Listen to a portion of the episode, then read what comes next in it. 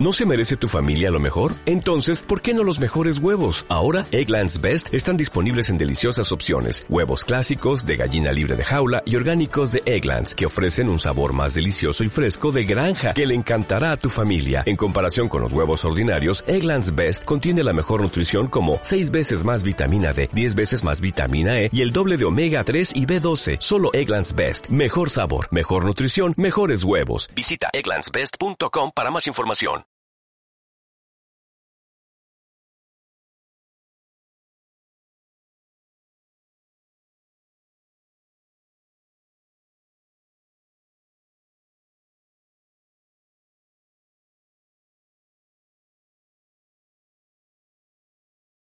Ocho años virtualizando la manera de reestructurar el pensamiento. Om Radio TV.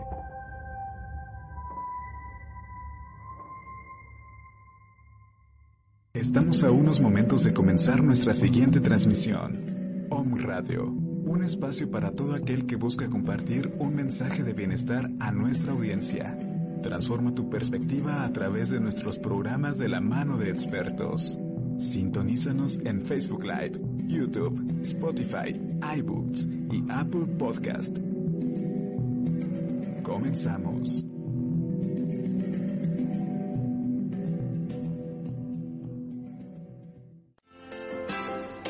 Seamos talladoras de palabras, porque la escritura es un reencuentro consigo misma. De Mac Puebla presenta para mujeres que se atreven a contar su historia. Comenzamos.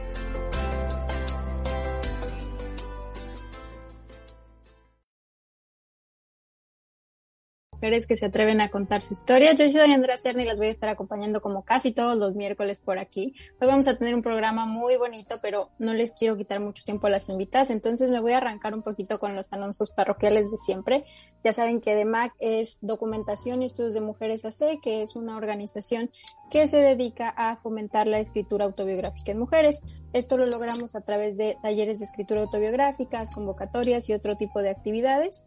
Eh, somos fundadas y dirigidas por la doctora Amparo Espinosa García y todas nuestras actividades las pueden encontrar en nuestro sitio web que es www.demac.org.mx.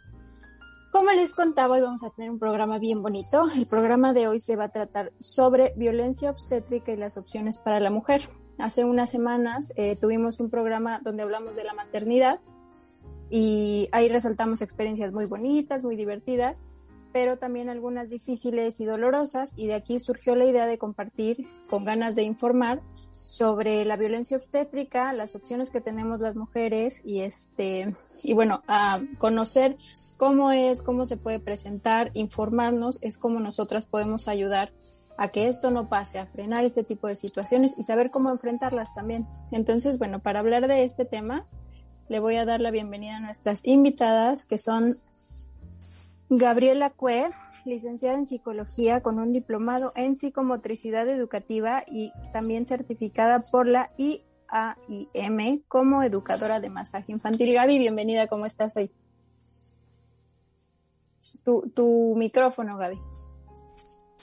Perdón, lo siento. Hola, ¿qué tal? Muchas gracias. Pues muy bien, muy contenta aquí y emocionada de poder estar y poder compartir con ustedes. Gracias por la invitación. Muchísimas gracias por aceptar nuestra invitación, por estar aquí. Gaby tiene unas historias muy, muy padres en, su colección que después nos va a ayudar a compartir. Eh, también nos acompaña Danae Ramírez Arjona. Ella es licenciada en comunicación por la Universidad Iberoamericana Puebla. En la actualidad concluye su tesis de investigación sobre la violencia obstétrica y los círculos de acompañamiento en el embarazo, correspondiente a la maestría de comunicación y cambio social también por la Universidad Iberoamericana. Ha colaborado en la ONU con mujeres eh, para América Latina y el Caribe y con nueve lunas. Eh, es una organización dedicada a preservar la partería tradicional en Oaxaca. Bienvenida, Dana, ¿cómo estás hoy? Hola, muchas gracias. Estoy muy emocionada por compartir aquí con las compañeras y escucharlas y retribuir con un poco de información hacia los escuchas. Va que va. Muchísimas gracias, Dana, por aceptar nuestra invitación. Dana fue mi compañera, entonces me da muchísimo gusto volverme a encontrar en estos rumbos. Y también nos acompaña hoy Alejandra Valdivia Márquez. Ella es tanatóloga. Está enfocada principalmente en duelos y en pérdidas. Es presidenta de una asociación civil y está aquí para compartirnos su historia y sus opiniones como víctima de violencia obstétrica. Entonces, bueno, sin más, este, rápidamente quiero agradecer a un radio por este espacio porque gracias a ustedes llegamos a más y más mujeres y bueno, gracias al público que nos escucha, que nos comparte. Ya saben que pueden encontrar toda la información en The Mac Puebla, que estamos así en Facebook. Nos pueden mandar mensajitos de WhatsApp al 22 27 39 81 06. Ahí los recibimos todos por si tienen preguntas, dudas, este, recomendaciones o lo que ustedes gusten. Ahí nos, ahí nos pueden encontrar. Entonces, ahora sí, vamos a empezar claramente con qué es la violencia obstétrica. Para eso, Dana, que sabe mucho de este tema, nos va a ayudar. Entonces, Dana, por favor, cuéntanos un poquito de qué es la violencia obstétrica. Ok, bueno, de acuerdo al Grupo de Información en Reproducción elegida, GIRE, por sus siglas, eh, la violencia obstétrica trata de una forma específica de violencia contra las mujeres que abarca tanto lo físico como lo psicológico y lo emocional que se da por parte del personal médico y en esta categoría entran enfermeras, obstetras, eh, pasantes hacia las mujeres embarazadas. Este tipo de violencia ya ha sido reconocida a nivel internacional por varias instituciones y también ha sido eh, legislada eh, gracias a, varios este, estatutos organizacionales internacionales. Pero este tipo de violencia, aparte del, daño físico y psicológico que se da durante el parto, eh, el, perdón, el embarazo, parto y el posparto, puede traer consecuencias, inclusive puede traer este, secuelas como lo sería la depresión posparto. Eh, casi siempre esto se da en instituciones de salud públicas, pero eso no significa que en las privadas no se, no se dé y trata desde eh, tratos inhumanos, em, violencia verbal, falta de acceso a, servicios de salud, em, tratos degradantes e inclusive que no se les informe a las mujeres sobre las decisiones que se van a tomar de manera médica sobre sus propios cuerpos y aún así llevarlas a cabo. Ok, muchas gracias. Y oye, ¿nos, ¿nos pudieras dar ejemplos más concretos como cómo se presenta o cómo estar advertidas y si sentimos algo como esto será o no será, cómo identificarla? Yo diría que todo lo que haga sentir a una mujer mal sobre su propio cuerpo durante estos, eh, estas revisiones con el obstetra o inclusive en el parto, eso puede llamar la atención de sí misma de que no se está sintiendo cómoda. Puede ser que la insulten, puede ser que hagan toqueteos innecesarios, que no le pregunten si está de acuerdo con tener un parto, una cesárea, que no le expliquen que es una episiotomía o que no le permitan ver a su bebé, que no permitan que su pareja esté presente en el parto si es que eso es lo que eh, ella quiere o que los médicos o enfermeras le, hagan comentarios inapropiados sobre su cuerpo, sobre su sexualidad, inclusive por, por cómo viene el bebé, eh, que la culpen por eh, la etapa de gestación en la que esté y si es que hay algún problema genético o si el bebé viene volteado o con el cordón eh, en su cuello. Casi siempre es una forma de culpabilizar a la mujer sobre lo que está pasando sobre su propio cuerpo, pero también esta responsabilidad que tiene sobre su bebé. Entonces, hay, hay microagresiones, pero también hay agresiones tan fuertes como lo sería una cesárea innecesaria, que eh, México abarca más del porcentaje que la Organización Mundial de la Salud dice, que es más o menos entre un 10 y un 15%, y al menos hasta el año pasado, por lo de la pandemia, hay registros de un 53% de cesáreas a, nivel nacional cuando no son, eh, no se necesitan llevar a cabo. ¿no? Ok, oye, dijiste algo que nunca en mi vida había escuchado, episiotomía, ¿qué es eso? la episiotomía es un corte que se hace justo en la pared, eh, en el perineo, que es entre el ano y y la entrada de la vagina, de la vulva. Entonces, pues ahí hay como un puente de piel, por decirlo así. Se corta para que el canal de parto se haga un poco más grande y el bebé pueda salir en un parto vaginal, eh, pues más fácil. Pero este tipo de procedimientos mm, sí llegan a ser necesarios, pero muchas veces se hacen de una manera incorrecta, inclusive después eh, se cose mal a, la mujer, a la mamá, y puede llegar a tener infecciones, es, es muy difícil sentarse, ¿no? Lleva todo un, eh, unos cuidados después, pero realmente es un, es, es un corte, un corte eh, en la zona vaginal. Ok, muchísimas gracias por explicarme. ahora, em, bueno, íbamos a tener otra invitada, Magda, pero no ha llegado, entonces en su lugar yo sé que Gaby también sabe mucho sobre esto y me gustaría que nos expliquen, ya que Dana nos comentaba que muchas veces la cesárea no es el camino para ir, simplemente lo hacen o porque pueden cobrar más o porque es más fácil para ellos. Eh, me gustaría que nos contaran qué otro tipo de opciones de parto tienen las mujeres. Gaby, ¿me podrías ayudar con esto? Claro, con mucho gusto, pero mira, Magda sí está. Magda está aquí Ah, ¿en serio? Yo no la veo. Y claro, no, y ella es experta y tiene toda la experiencia en esto, entonces yo con mucho gusto le cedo la palabra. A Magda. Ay, muchas gracias, pero primero les presento a Magda. Magdalena Vázquez García es maestra en psicología y pionera en Puebla en psicoprofilaxis obstétrica. Entonces, ahora sí, Magda, yo no te veo, pero por favor, ayúdanos a resolver esta duda. ¿Cuáles son las opciones de las mujeres para otro tipo de partos? Ok, Andrea, buenas tardes a todas. Muchas gracias por la invitación. Gracias, Gaby, por cederme la palabra. Bueno, el parto, pues es un proceso fisiológico mediante el cual el bebé nace. Mm, los tipos de parto es lo mismo, no hay tipos de parto, solamente hay una manera de nacer los bebés de forma fisiológica, que es el parto por vía vaginal. hay tipos de manejos el parto, ¿sí? Pero el parto es aquí y en China.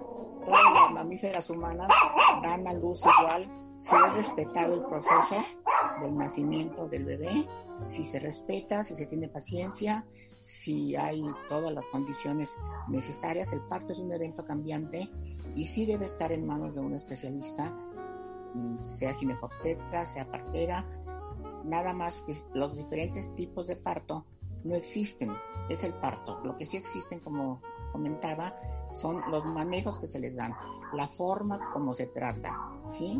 O como debería tratarse siempre el nacimiento, lo más sagrado que pueda haber en la vida, no, no es llevado a cabo como se debe. De acuerdo. Conocemos, o bueno, yo al menos sé de solo uno que es diferente, no es el tradicional que yo conozco que es en vas al hospital, pagas por tu paquete y órale, pujas o te abren, ¿no? Este, que sé que es el de agua. Eh, ¿Ustedes saben algo de eso que me pudieran compartir? Bueno, aquí la experta en compartir el parto en agua podría ser Gaby, pero sigue siendo el parto igualito. El proceso es, es el mismo. Ahora tienes razón, es un tipo de manejo.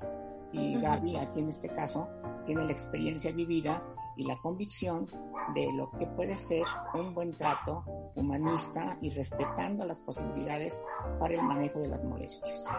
Ok, entonces ahora sí vamos contigo, Gaby, para que me cuentes eh, cómo es y las ventajas y desventajas de, este, de esta otra opción de manejo que nos comparte Magda. Claro, con gusto. Pues mira, yo te puedo contar más de ventajas que de desventajas, ¿no? Realmente el parto en agua es, pues, es una opción es otra posibilidad que tenemos como mujeres, ¿no? Al, pues, al terminar todo este proceso de gestación, ¿no?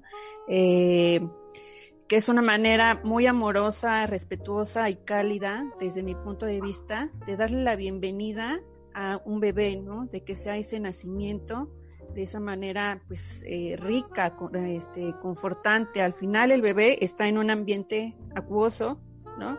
Y entonces cuando nace, pues mantiene ese mismo ambiente en lo que se va eh, eh, adaptando a las nuevas condiciones a las que está pues, llegando, ¿no? Entonces, eh, pues tiene ventajas para la mamá porque reduce pues un poco el dolor, ¿no? le causa alivio. realmente, por ejemplo, la mamá tiene que ingresar a la alberca, no es que empiece su trabajo de parto y ya pueda estar en el agua, sino que a partir del que ya tenga 6 centímetros de dilatación, ella puede ingresar al agua, estar pues el tiempo de ahí hasta que nazca el bebé. Eh, mientras, como te decía, pues va ocasionándole todas estas, eh, pues le reduce las molestias eh, que son propias del parto hasta que nace el bebé. Esto que tú puedas tú misma recibir a tu bebé en el momento en que nace, ponerlo en tu pecho, ayudarlo a, a respirar. Eso para mí me parece una experiencia extraordinaria, maravillosa, única eh, y qué mejor bienvenida que le puedas dar así a tu bebé, ¿no? Realmente, por ejemplo, pues todo este proceso pues va siendo vigilado por el médico, como dice Magda, si estás con tu partera o con la dula, ¿no? Este, acompañada también, pues ellos dos van pues cuidándote, ¿no? De que todo esté bien. Si llega a haber alguna complicación, pues este, por supuesto que no se pone en peligro ni al bebé ni a la mamá y pues se le saca de, de la alberca y pues se hará lo, que sea necesario. Eh, yo, por ejemplo, viví esta experiencia pues hace casi 15 años y pues me parece que ya llevaban algunos años más como ya con esto, pero no era tan conocido. Hoy me alegra mucho que muchas mamás estén informadas, que se animen por vivir esta experiencia, porque para mí sí es importante la manera en que nace ¿no? El ser, la manera en que lo recibes, para mí sí marca como pues una, una diferencia, ¿no? Eh, insisto, esta manera de nacer eh, puede cambiarle, puede ser trascendental en su, en su futuro como, como ser humano, ¿no? Claro que sí. Muchísimas gracias. Oye, se me hace un tema muy interesante y un tema que casi no se conoce. Yo soy muy miedosa y siempre eh, pues he temido, ¿no? Si decido tener un parto, siempre he dicho, no, yo cesárea porque me da miedo. Entonces, este, saber que puede ser algo bueno para mí y para mi bebé, eh, sí me, me llama la atención. Si es que decido ser madre, ¿verdad? Todavía no, no tengo idea. Pero, este, yo quiero saber, ahorita lo comentaste, si esto ha cambiado, ¿desde cuándo ustedes, Gaby y Magda, conocen de este tema? ¿Desde cuándo están metidas aquí? Y si es que sí ha habido esta evolución de que se habla más, y conoce más de estas otras opciones y también sobre la violencia obstétrica. ¿Ustedes cómo lo ven? Bueno, mira, yo te puedo decir que todo empezó cuando em, eh, hice mi trabajo de tesis, que fue también hace como 17, 18 años que empezaba, bueno, en lo que yo encontré, en la literatura que yo encontré, eh, empezaba a hablarse más de este tema del parto humanizado, de la violencia obstétrica. Eh, y fue donde conocí precisamente las, eh, como dice Magda, pues los diferentes manejos de parto, ¿no? El parto, pues vaginal, no en agua, pero el parto vaginal, en vertical, ¿no? Este, el parto en agua, pero cuando yo investigué si aquí en Puebla había, había algo al respecto, como estas opciones que os ofrecen, no encontré nada, solamente en Ciudad de México, en Guadalajara y Monterrey, estas ciudades, ciudades que son eh, pues, donde todo llega primero, ¿no? Antes que aquí en Puebla. Eh, ahí sí, pero aquí no. Entonces, cuando yo eh, tuve la oportunidad o ya estaba embarazada, pues me puse a investigar, a indagar. Dije, pues seguro no voy a encontrar nada, ¿no? Y finalmente encontré pues eh, la opción y me emocionó tanto que dije, no, yo voy, ¿no? Qué padre que aquí en Puebla ya haya. O sea, la verdad es que me emocionó muchísimo y me dio mucho gusto eso, que ya estuviera llegando a más rincones de México, ¿no? A más lugares. Así que eh, a partir de ahí es lo que te comento, yo puedo decir que sí, ya se empezó a conocer más y que pues en un periodo de dos años pues empezó a abrir camino aquí en México, aunque pues Magda tiene mucho más tiempo haciéndolo, ¿no? Sin embargo, pues no estaba tan difundido como, como quizás ahora. Magda, ¿tú nos podrías contar hace cuánto estás eh, relacionada con esto y cómo fue más o menos que te interesas? Bueno, yo empecé a trabajar en la educación para el parto, el parto psicoprofiláctico como se conoce coloquialmente, porque empezó con ese nombre, hace 50 años. Fue también por cuestión de mi propio embarazo que me enteré de esta preparación, me preparé y desafortunadamente fui objeto de violencia obstétrica y no pudo nacer mi bebé por parto. Mm, nació por cesárea y mi segunda hija, mi segunda y tercera también nacieron por cesárea. Pero me impactó tanto que hubiera tanta ignorancia, que las mujeres no tuviéramos ni siquiera este derecho de saber que podíamos disfrutar nuestra, nuestra maternidad, nuestro nacimiento y mucho menos la importancia que podría tener para el ejercicio de la maternidad, para el ejercicio de la crianza amorosa, de la crianza con apego, de la crianza respetuosa. Entonces fue ahí como yo empecé con la espinita, me empezaron a buscar, empecé a trabajarle de una manera autodidacta, porque hace 50 años no existía la Asociación de Psicoprofilaxis Perinatal, que ahora está a nuestra disposición para información, para actualización, para cursos y que hace, ha hecho un trabajo maravilloso. Ahí fue como yo me inicié.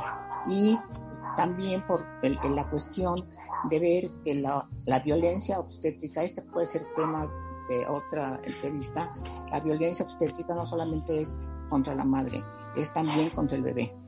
Y desafortunadamente no se toma en cuenta, creen que bueno, ya yo te entrego a tu hijo, vivo, te entrego a tu mujer viva y se acabó. ¿Sí? No toman en cuenta, no todos, pero muchos no toman en cuenta la importancia del nacer como madre y del nacer como un nuevo ser a este mundo. Es decir, son dos procesos, el parto de la mujer y el nacimiento del bebé, y, ambos son tratados con mucha violencia. También hay quien los trata con respeto, con amor y les da la bienvenida. Ya la violencia para el bebé es todo, todo otro cuento, ¿sí?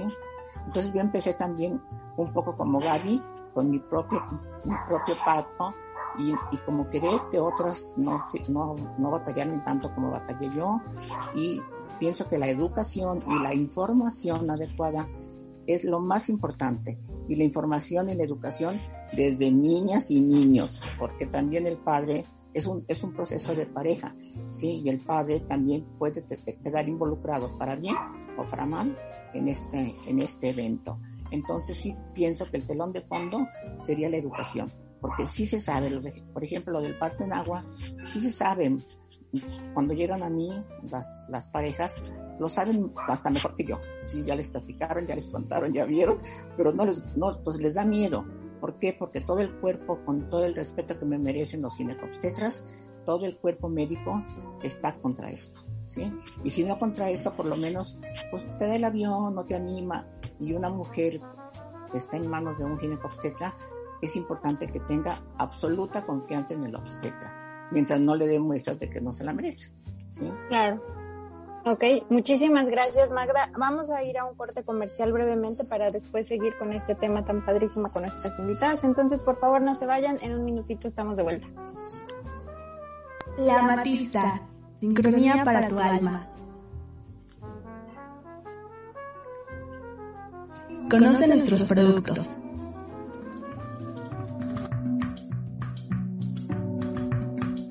Contamos con sistema de apartado. Aceptamos todas las tarjetas de crédito y débito, además de servicio a domicilio y sistema de envíos nacionales. Te atendemos con gusto de lunes a sábado de 10 a 6 de la tarde. Que los ángeles de la prosperidad acompañen tu camino.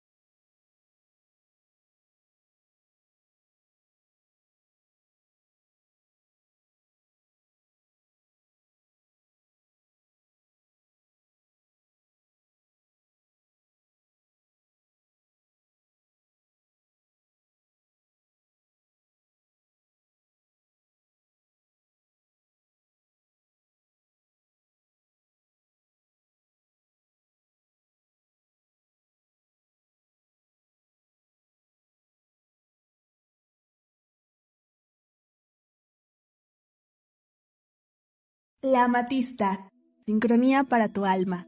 Acompañamos tu camino con nuestros elementos holísticos. Conoce nuestros productos.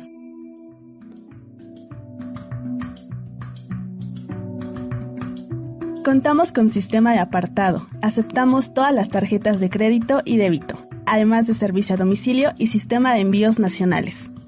Te atendemos con gusto de lunes a sábado de 10 a 6 de la tarde. Los ángeles de la prosperidad acompañen tu camino.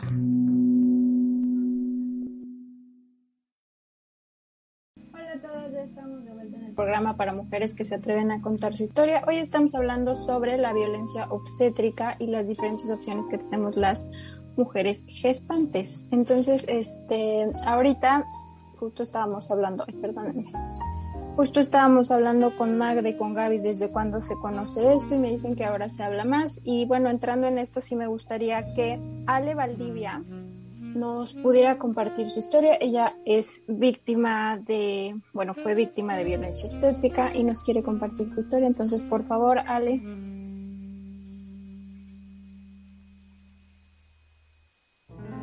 Micrófono, anda. Hola, muy buenas tardes a todas. Eh, qué gusto de que se toquen este tema con grandes personas conocedoras y profesionistas profesionales en el tema, que es un tema realmente muy, muy importante. Pues yo sufrí violencia obstetra, que no sabía yo que estaba yo viviendo violencia obstetra, eso es lo, lo, lo peor.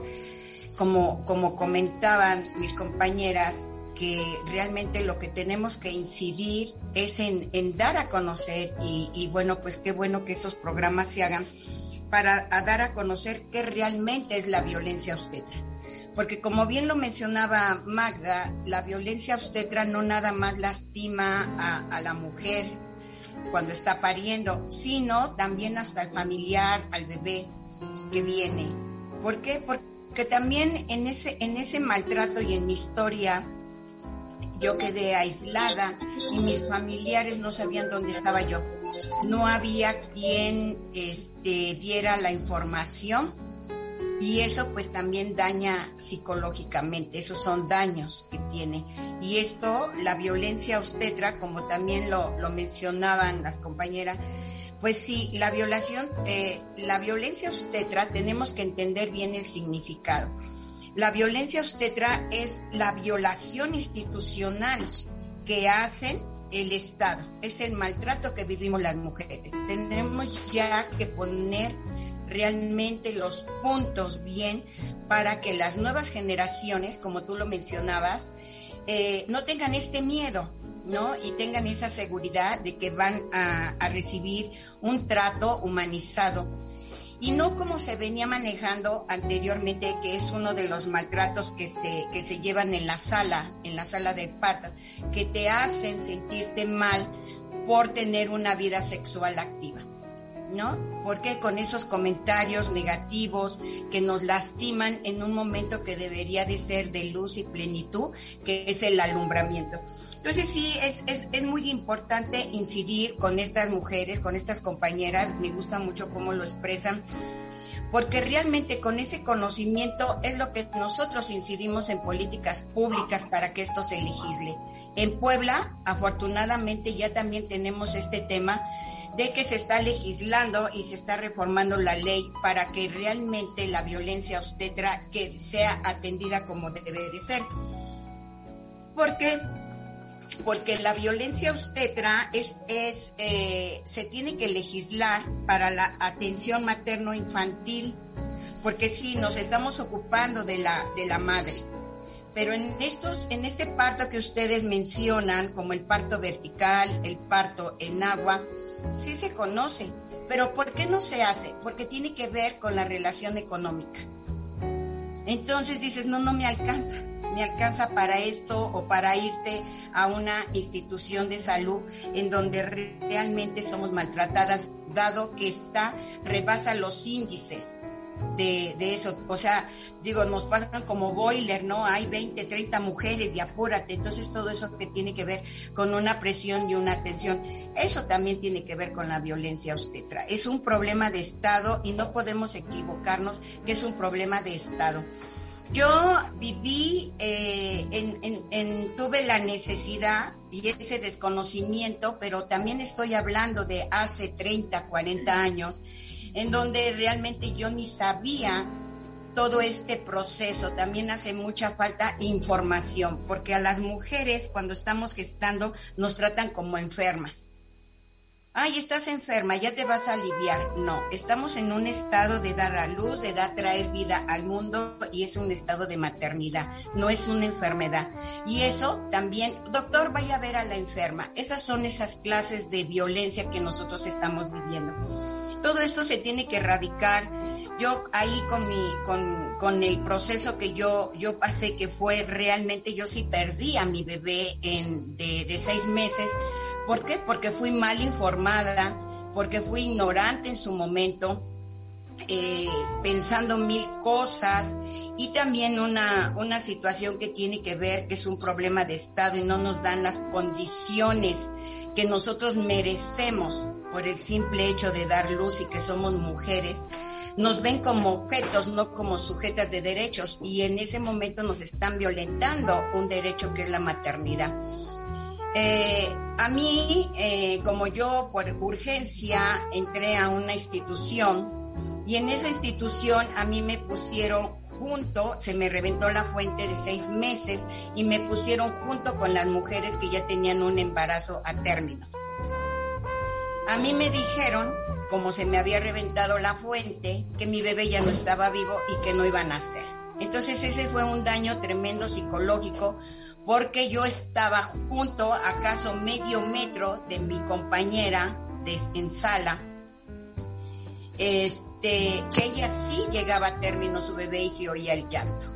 Y a mí me decían que mi bebé ya no estaba y que iba a bajar por sol, él iba a llegar así en este, en este, porque entonces ya no era un aborto era un, un, embarazo que no llegó a término, pero ya era un embarazo que iba a, era un parto el que yo iba a tener, con un bebé de seis meses de gestación.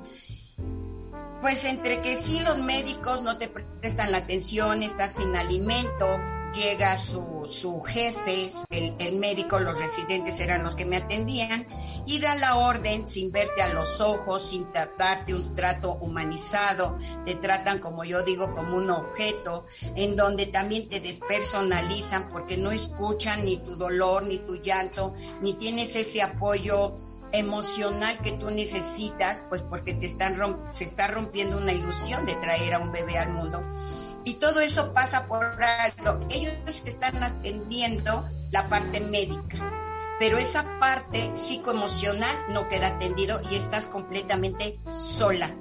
Y obviamente tu voz no tiene valor. Y eso, eso es por eso hay que incidir mucho y reconocer que la violencia obstetra es la violación a tus derechos que está legislado y en el capítulo 5 de nuestra Constitución. Es muy importante leer, informarnos para compartir nuestras experiencias de vida y que esto se vaya erradicando. Eh, este médico sin verme da la orden de que me mediquen y, me, da la orden que me mediquen con oxitocina a chorro. ¿Qué quiere decir esto? Pues aquí mis compañeras que pueden profundizar un poco más, pues tienen más conocimiento pues yo sentía que me partía en mil pedazos. ¿Por qué? Porque me provocan el dolor para que bajara el producto.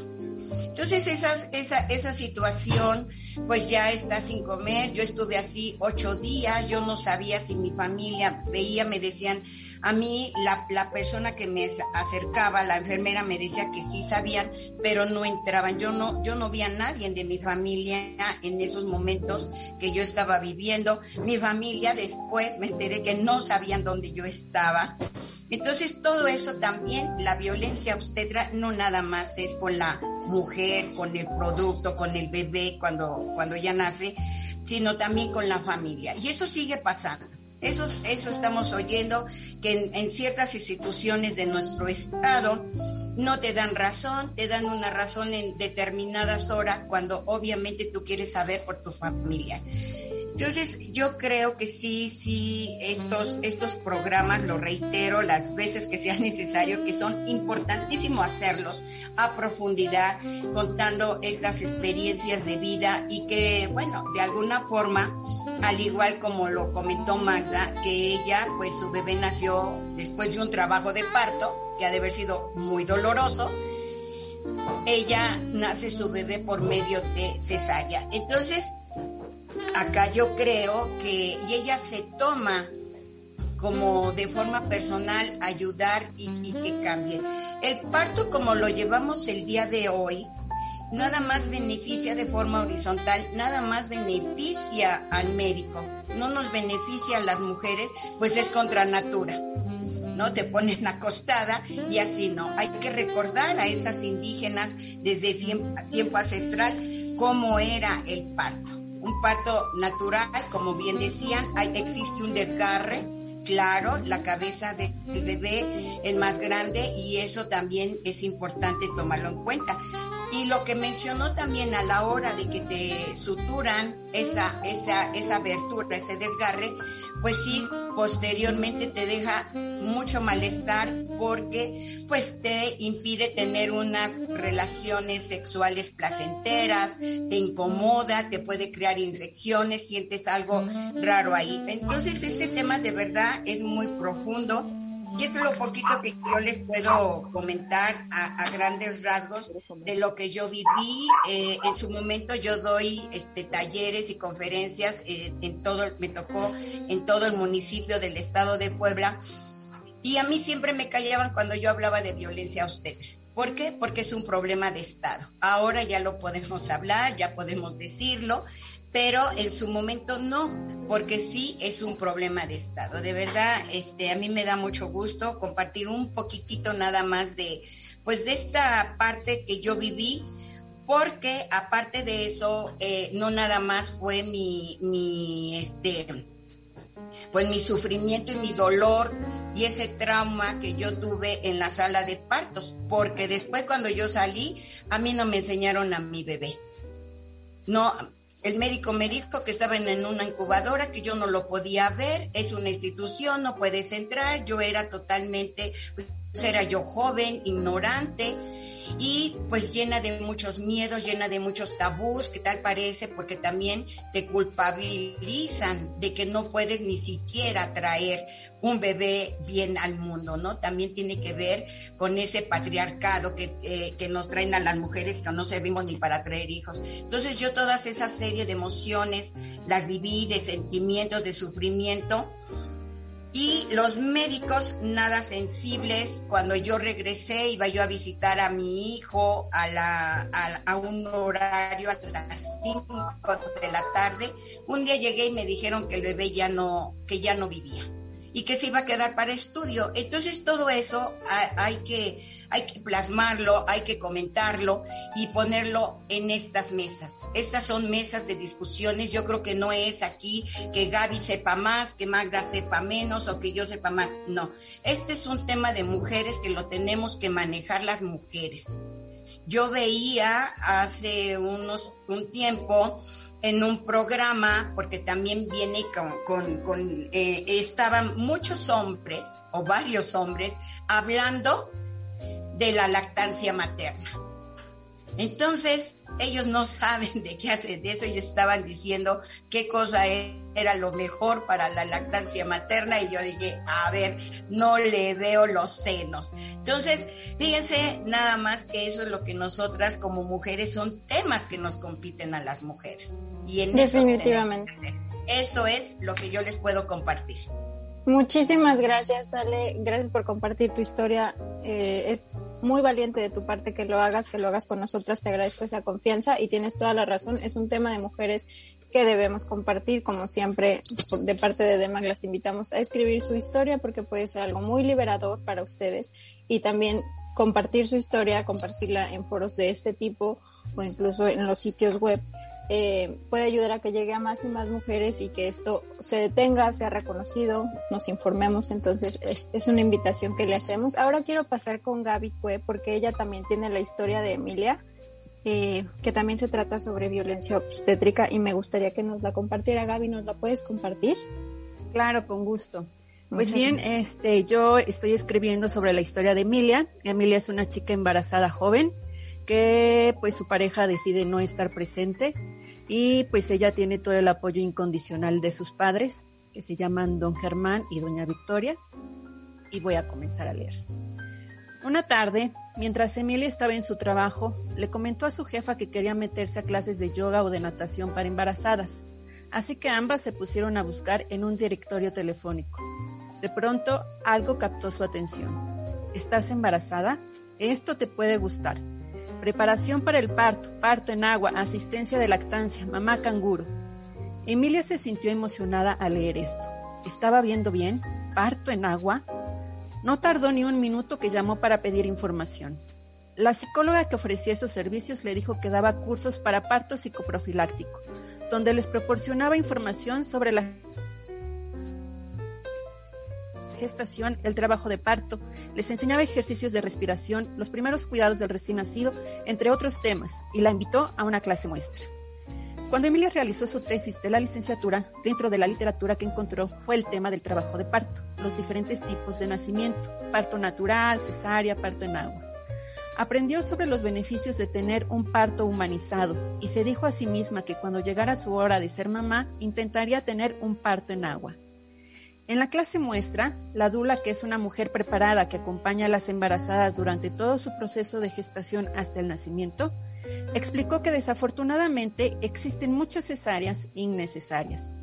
A veces por comodidad de los médicos, ya que es mucho más fácil programar a la paciente que esperar y, respetar el proceso de cada embarazada y su bebé. Otras veces es por miedo de la gestante que todas las referencias son de dolor y sufrimiento por lo que nadie quiere vivir algo así. Por lo tanto, insistió en que cada mujer debe confiar en su cuerpo y en su naturaleza, y que es muy importante tener abierto el diálogo con los ginecólogos que estén a cargo de cada una de ellas. Todo esto que estaba escuchando Emilia le confirmaba lo que ella había investigado para su último trabajo de la universidad, así que se sintió convencida de querer vivir esta experiencia de regalarse a su bebé y a ella misma la posibilidad de tener un parto humanizado, de darle la oportunidad a su hijo de llegar al mundo de una manera amorosa, cálida, tranquila, sin medicamentos, sin intervenciones agresivas y simplemente de poder fluir los dos. Habló con sus padres respecto a su deseo de tener un parto en agua. Ellos la apoyaron con su decisión. En cuanto pudo, se lo comentó a su ginecóloga, quien tajantemente le dijo que no, y le dio sus razones. Primero, que los nacimientos en agua eran peligrosos para el bebé, ponían en riesgo su vida y su salud. Por consiguiente, no había ningún beneficio ni para la madre ni para el bebé. Después le explicó que podían haber complicaciones en el parto y que ella no estaba dispuesta a exponerse a todo eso. Agregó que Emilia era una mujer delgada y pequeña, por lo que tenía una cadera estrecha y el bebé era grande. Así que por esa razón, la doctora ya había decidido practicarle una cesárea cuando llegara el momento. Y lo más importante es que si Emilia quería vivir un parto natural, no lo iba a lograr, ya que era algo muy doloroso, traumático y que no la veía como una mujer fuerte para tolerarlo, que al contrario, cuando esta joven y futura madre terminó de escuchar estas palabras, se quedó asombrada y al mismo tiempo aterrada de lo que esta persona se había atrevido a decirle. Primero, que haya sido tan cuadrada de ni siquiera investigar a profundidad para tener una perspectiva más amplia, para estar bien informada, para considerar nuevas opciones de nacimiento. El médico obstetra Michel Odent lo dijo así, para cambiar el mundo es preciso cambiar la forma de nacer. Segundo, que con tan solo mirarla haya emitido un juicio o un diagnóstico para decir que Emilia por su tamaño era estrecha de cadera. Entendemos que los médicos por su experiencia llegan a conclusiones que pudieran parecer para ellos obvias, pero esa no es una razón totalmente válida para generalizar. Y los últimos dos puntos fueron lo que más impactó a Emilia.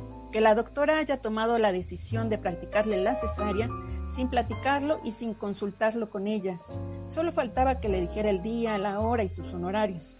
Y por último, que haya tenido tan desafortunado argumento de que no era una mujer fuerte y que no soportaría un parto natural. ¿Cómo se había atrevido a decirle algo así? Definitivamente todo eso causó un revuelo en la mente de Emilia y sus padres comenzaron a angustiarse. Así que ella les prometió que iba a informarse más para ver si algo de lo que la ginecóloga le había dicho tenía validez. Si era así, entonces lo tomaría en cuenta. Empezó a asistir a sus clases de preparación para el parto, escuchaba a su dula, Elizabeth, quien siempre hacía hincapié en devolverles a las gestantes la confianza en su cuerpo, en dejar brotar su sabiduría como mujeres, en amarse y reconocerse como grandes, fuertes y sensibles seres que llevan una vida en su vientre. Así que un día se acercó a ella y le comentó su deseo por tener un parto en agua y lo que la ginecóloga le había respondido al respecto. Elizabeth le dijo que, si no tenía el apoyo de su doctora, se encontraba en todo su derecho de cambiar de médico y que ella le podía recomendar dos que estaban a favor del parto humanizado, incluyendo el parto en agua. A Emilia se le abrieron los ojos emocionada, por lo que le pidió los datos para poder ir con alguno de ellos dos. En cuanto llegó a su casa, les expuso a sus padres sus razones para insistir en un parto en agua y que tenía el dato de un médico a favor de esto, con quien ya había hecho cita. Ambos la apoyaron. Cuando visitaron al médico, él les dijo que de acuerdo a la historia clínica de Emilia, todo se veía bien, que no había razones para llegar a la conclusión de practicar una cesárea, que no se preocuparan porque él no había sido su médico desde el inicio del embarazo, que él como obstetra debía tener la habilidad de atender a una parturienta aún sin conocerla, que estaba a favor del agua, les explicó los beneficios para el bebé y para la mamá y también les dijo que tampoco podía garantizar que esto sucediera, que era algo que se podría ver hasta el momento en que Emilia iniciara con el trabajo de parto. Si en ese instante surgían complicaciones, entonces tendría que resolverlo, pero que él confiaba en que estaría todo bien. Esto hizo, Emil, esto hizo que Emilia decidiera cambiar de médico y seguir todas sus recomendaciones para ayudar a preparar a su cuerpo para el día tan esperado. Gaby, muchísimas gracias. Muchísimas gracias por compartirnos esta historia. Me dio es lo que estaba diciendo, ¿no? Que informarnos siempre nos ayuda para prevenir este tipo de cosas. Ahorita que empezaste a contar tu historia, me di cuenta que a mí me han hecho de ese tipo de comentarios y que me lo hicieron cuando tenía 15, 16 años. Un doctor que ni siquiera era nada que ver, era un quiropráctico, me dijo, ah, cuando te embaraces pide una cesárea porque tus caderas son muy estrechas. Y tenía yo 16 años, yo supongo que de ahí ya, ya crecí, ¿no? Este, pero ese tipo de comentarios que te hacen como de la nada y yo lo sigo teniendo en la cabeza, yo sigo pensando, ah, no, pues cesárea porque estoy chiquita, lo que sea. Entonces, ¿cómo, cómo eh, escucharte me puede ayudar a mí que no planeo ser madre pronto? Entonces, me, me, da mucha esperanza que cualquier mujer que esté en este momento escuchándolos, pues lo sepa. Y también a los hombres, si lo están escuchando, pues si, si llegan a acompañar a una mujer en este proceso, pues que puedan hacer este tipo de, de observaciones, ahí sí les damos permiso de hacer esta observación. Eh, estamos por terminar el programa, entonces ya nada más me gustaría decirles que somos, eh, somos de Mac y tenemos muchísimas historias disponibles para ustedes en nuestro sitio web, en nuestro Facebook. Y hoy me voy a comprometer y voy a comprometer también a nuestras invitadas porque nos faltaron algunas preguntitas. Entonces, este, nada más quiero recordarles, reiterarles que tienen derechos, tenemos derechos como madres gestantes. Hay una lista muy grande que no me va a dar tiempo de dárselas ahorita, pero que la pueden encontrar en internet y también en nuestro Facebook. Yo la voy a publicar en un ratito y también recomendaciones de historias, eh, de literatura, de dónde acercarnos para informarnos y todo este tipo de temas eh, van a estar disponibles en el Facebook de DEMAC Puebla. Les voy a dejar un link en los comentarios de este video para que no se nos pierdan. Pero bueno, les quiero agradecer también a nuestras invitadas por aceptar eh, participar con nosotras, por abrirse sobre el tema, por contarnos sus historias y a todas ustedes por escucharnos. ¿Les gustaría decir algo a nuestras invitadas para cerrar? Pues a mí me gustaría dar las gracias. Muchas gracias. Sí. El honor de también me gustaría decirles que seamos agentes de cambio. Que esto sabemos, no nos quedemos con ello, lo transmitamos, lo transmitamos, lo transmitamos en toda clase de, círculos sociales, porque esto se, esta violencia obstétrica no solamente es para cierto grupo socioeconómico o sociocultural, sino que son víctimas de esto No importa la edad, no importa la condición social, no importa la condición económica, no importa la condición profesional, no importa nada. ¿sí? Es algo tan extendido, tan extendido, que vale la pena hacer una, pues una cruzada, no sé cómo se pudiera decir, o un plan de informar, informar, informar, que hay alternativas para ser respetadas. Tienen que aprender a ser respetadas y aprender a respetarse a sí mismas para poder ser respetadas en esto. Y lo que decía Ale, Ale, bueno, Ale Valdivia. Ale Valdivia, lo que decía Ale, pues sí es, es, es muy cierto, ¿verdad? Es muy cierto. Es, esto es una consecuencia lógica del sistema patriarcal que estamos viviendo. Entonces sí hay que educar tanto a los hombres como a las mujeres para poder pues, un poquito modificar este sistema patriarcal que realmente lo venimos tapoteando y aceptando muchas veces, pero que si hacemos un montón, podemos hacer cambios. Claro, sin duda es un tema que da para más y me gustaría eh, tal vez planear invitarlas para otro, otra sesión donde podamos hablar mucho más extenso ahora que ya platicamos de qué es. Entonces, bueno, dejamos esa opción abierta y si ustedes tienen alguna pregunta para la próxima, por favor déjenosla en los comentarios o mándenlas por WhatsApp o por el Facebook. Ya no me da tiempo de seguir con las demás porque ya se nos acabó, pero les agradezco muchísimo eh, habernos acompañado y haber aceptado esta invitación a nuestras invitadas. Seguramente las tendremos por aquí nuevamente. Nos vemos, muchísimas gracias. Vemos. Gracias a ti. Bye. Gracias. Gracias. Hemos llegado al final de tu programa para mujeres que se atreven a contar su historia. Hasta la próxima.